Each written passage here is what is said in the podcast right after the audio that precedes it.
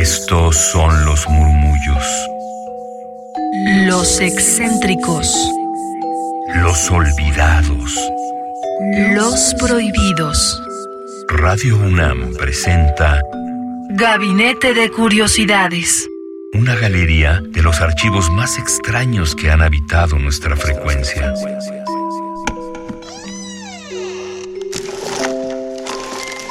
De archivo. Mis queridísimas almas hertzianas, sean bienvenidas a Gabinete de Curiosidades. Yo soy Frida Rebontulet y estaremos hoy viajando en sonoridades terroríficas, escabrosas y antiguas de la Fonoteca Nacional.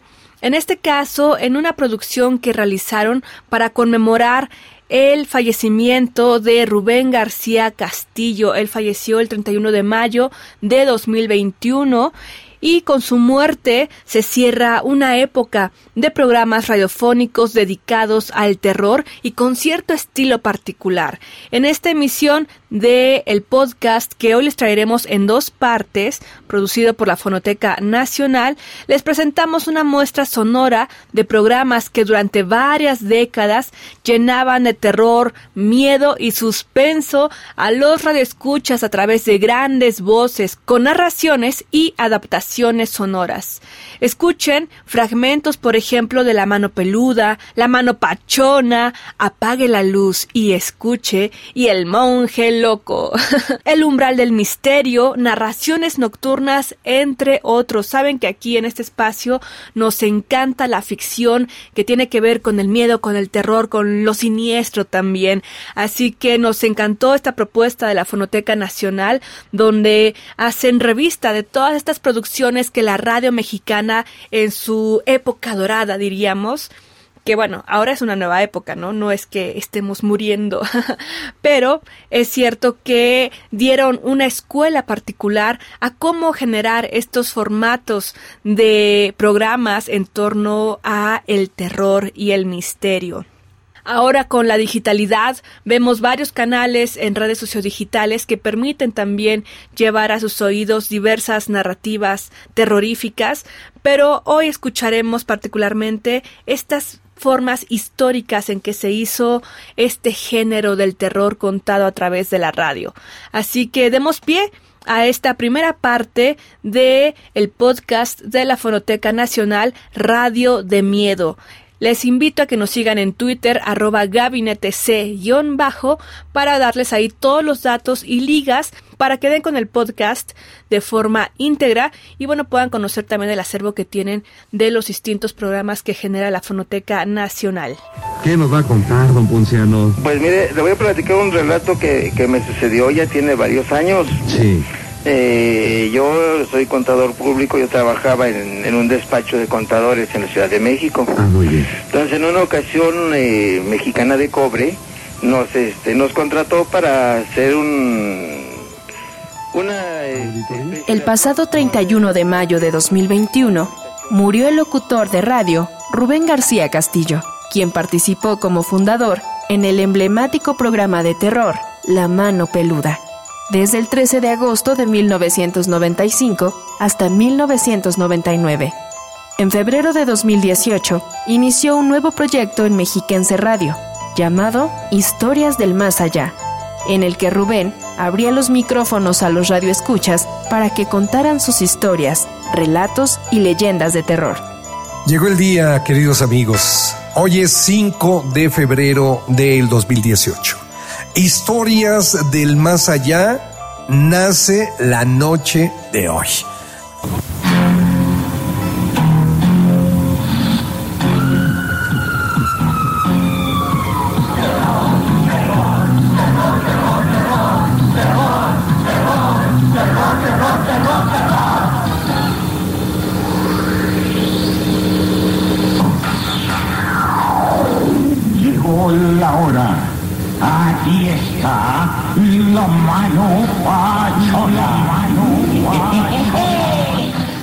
Pero fue el escritor y locutor Víctor Manuel Barrios Mata el creador del concepto radiofónico La Mano Pachona, que a la postre fue recuperado en La Mano Peluda, bajo la conducción de Rubén García Castillo y Juan Ramón Sáenz. esta emisión alcanzó niveles de rating impresionantes, debido en gran medida a que en la radio no había programas de terror y suspenso en los que el público tiene una participación central. En esta ocasión escucharemos un relato que también es clásico de la mano peluda, el caso de Clarita, una madre de familia que tuvo que ser testigo de la transformación que sufrió su hijo después de jugar con la Ouija. Yo quiero que usted no se me vaya a sugestionar, por favor. No se me vaya a sugestionar. Es algo que pasó hace como 11 años. El sonido, ese es el sonido original. Le repito, carece de la calidad a la que la tenemos, nos tenemos acostumbrados, pero se entiende bien. Vamos a escucharlo. Hijo es scout. Un chico pues de lo normal, con una calificación en la escuela pues de nueve. El año pasado me sacó un promedio de primer lugar. Todo lo que acontece en mi casa él lo sabe. Yo sé que ahorita usted no me lo va a creer. Pero todo lo que... Si tocan a la puerta, él me dice, mamá, ábrele, ábrele que fulanita ya llegó. Y todavía ni siquiera sabemos quién es porque no ha llegado ni a la puerta. El otro día se cayó mi hermana mi hermana vive en Cancún. Antes que me dieran la noticia me la dijo. Yo tiré la Ouija, pero no aún fuera de lugar, sino al tirar quiere decir que la arrojé. Con la muerte de García Castillo, se cierra una época de programas radiofónicos dedicados al terror. Hoy en día, un tema casi desaparecido en la radio mexicana.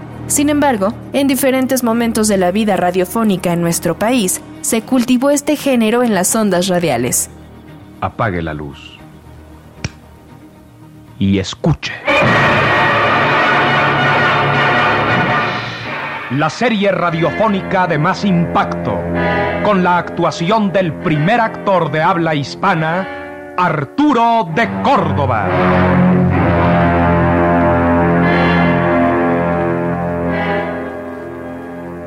Cómodos y dispónganse a escuchar este interesante capítulo de Apague la luz y escuche.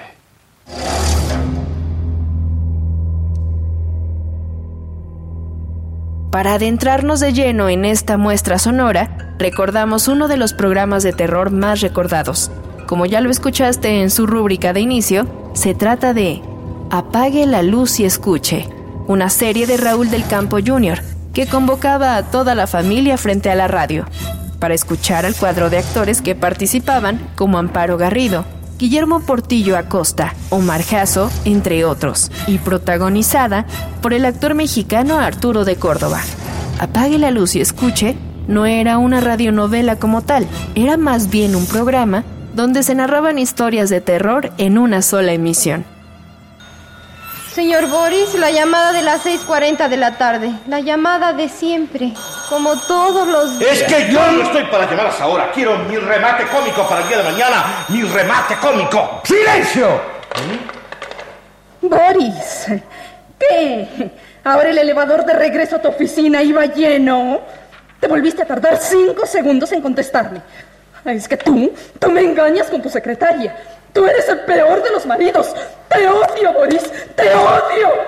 Me ha colgado. A esta mujer mía la mato. Sí, la asesino. No, eso es maravilloso, es genial. Ese, ese es mi remate que necesito para mi programa cómico. ¿Cómo? Oh, a esta mujer mía la mato, sí, la asesino. Oiga, oh, pe- pero en verdad usted no pensará matarla, ¿no? Sí, hoy la mato. Pues, este me parece muy bien, ¿sí? ¡Mátela! ¡Ah! Por favor, ya no busque más el remate, Boris. Este, este ha sido el mejor remate de todos. Señor Boris, voy como siempre, como todos los días, por el medio kilo de chocolates para su señora. No, no, no, no. No habrá más necesidad de alimentarla. Lo que pienso hacer con ella es matarla, asesinarla con estas, con estas manos. Ay, ya era tiempo. Como ha dicho señorita John. Mm, Este, eh, que, que como siempre, como todos los días, el reloj está por dar las 6.45 de la tarde. Hora en que debe usted salir con su paso regular a paso por segundo, caminar 60 segundos o 60 pasos y tomar sin falta el autobús que pasa en la otra esquina a las 6.46 para que llegue a la esquina de su casa a las 6.59 y, y a las 6.59 con 30 segundos esté su esposa en la esquina dándole un beso de bienvenida. Lo que le voy a dar a las 6.59 con 30 segundos son dos balazos. Señor, ya son muchas veces que dice usted que la va a matar. Está bien que lo merece, pues su esposa es una señora imposible, celosa. Sí, ¿cómo ha dicho? Este que... Ay... No, no se apure. Todo lo que me ha dicho es verdad. Mi mujer es una esposa imposible, celosa, y por eso la mataré. Ay, señor, no lo vuelva a decir. Eh, Pues después que la mate, ¿cuál será su coartada? Si hay muchos testigos de que usted dijo mataré a mi esposa. Tiene razón, John. Pero dígame, ¿en qué departamento de producción de argumentos para radio y televisión trabajó antes de venir a este departamento de chistes? En el de Arturo de Córdoba y sus programas dramáticos.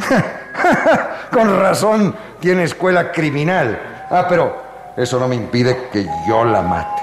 Señor Boris, al que van a matar es a usted. Ya no llegará a las 6.59 con 30 segundos. Como siempre, como todos los días. Sí, sí. Soy hombre perdido. Pero no importa. Será quizá la última vez que nos veamos. Pues ahora, ahora sí seré feliz. Claro que después de que mate a mi esposa. Ay, sí, es preferible estar en la cárcel que junto a una mujer como la suya. Sí.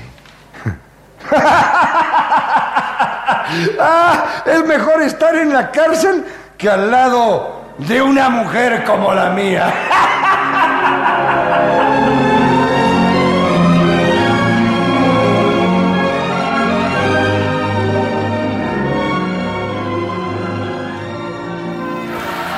Otra producción referente en el género de terror fue El monje loco. Un programa realizado en formato de radioteatro que inició sus transmisiones en 1937 en la XCW. El característico anfitrión de las terroríficas narraciones era encarnado por Salvador Carrasco, quien con su voz aguda daba inicio a sus historias de terror con la icónica frase Nadie sabe, nadie supo la verdad sobre el pavoroso caso de... para después contar una historia de dolor, muerte, traición, horror y desesperanza. Pero, ¿quién es el personaje que nos narra estas historias?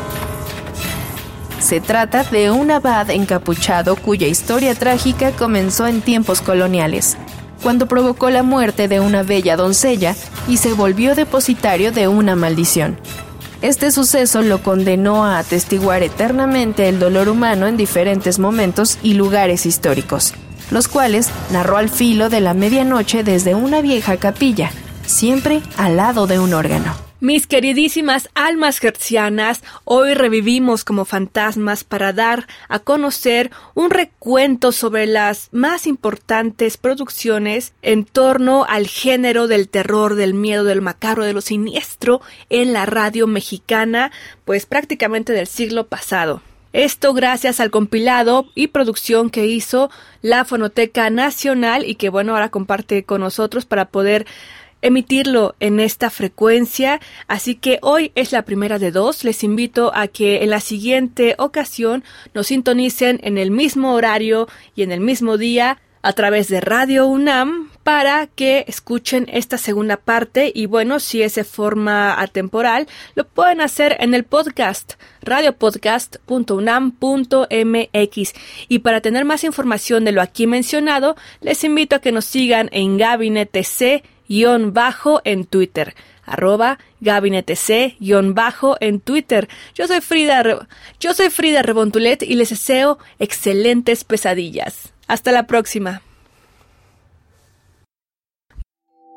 Radio UNAM presentó Gabinete de Curiosidades. Refugio de experimentación, memoria y diversidad sonora. Dispara tu curiosidad en la próxima emisión.